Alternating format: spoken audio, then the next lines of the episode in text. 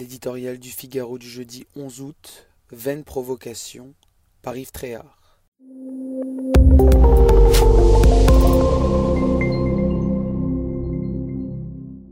La planète brûle, notre pays part en fumée, l'inflation galope, les Français sont inquiets pour leur rentrée, mais c'est le moment que choisit un député en mal de publicité pour ressortir ce qu'en jargon journalistique on appelle un marronnier ou un serpent de mer. L'idée d'accorder le droit de vote aux étrangers non européens aux élections municipales est un sujet qui revient régulièrement dans l'actualité. À chaque fois, le scénario est identique. L'affaire reste sans suite, non sans avoir provoqué auparavant une vive polémique.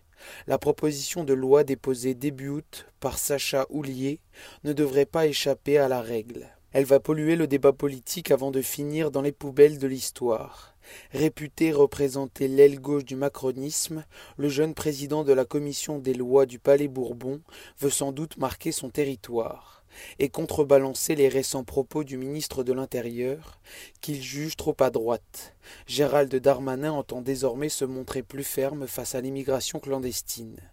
Ce petit jeu du en même temps ne trompe personne, et le chef de l'État, appelé à arbitrer dans la coulisse, sait très bien que cette réforme du droit de vote, qui est de niveau constitutionnel, ne trouvera jamais aucune majorité, à l'exception de Jean-Luc Mélenchon et de sa troupe. Personne ne souhaiterait aujourd'hui faire ce cadeau à l'imam Iqoussen et à tous ceux qui, depuis des années, crachent sur la France.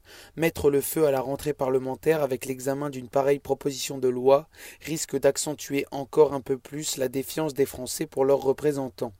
Ces derniers sont élus pour apporter des solutions concrètes aux problèmes quotidiens des gens et anticiper les grands défis à venir. Pas pour se perdre dans de vaines controverses qui divisent inutilement le pays et favorisent le racisme et le communautarisme. Avec des idées comme celles portées par Sacha Houlier, il est plus que certain que le grand débat sur l'immigration programmé à la rentrée par Elisabeth Borne virera au pugilat. Le monde tremble sur ses bases, mais la France regarde ailleurs.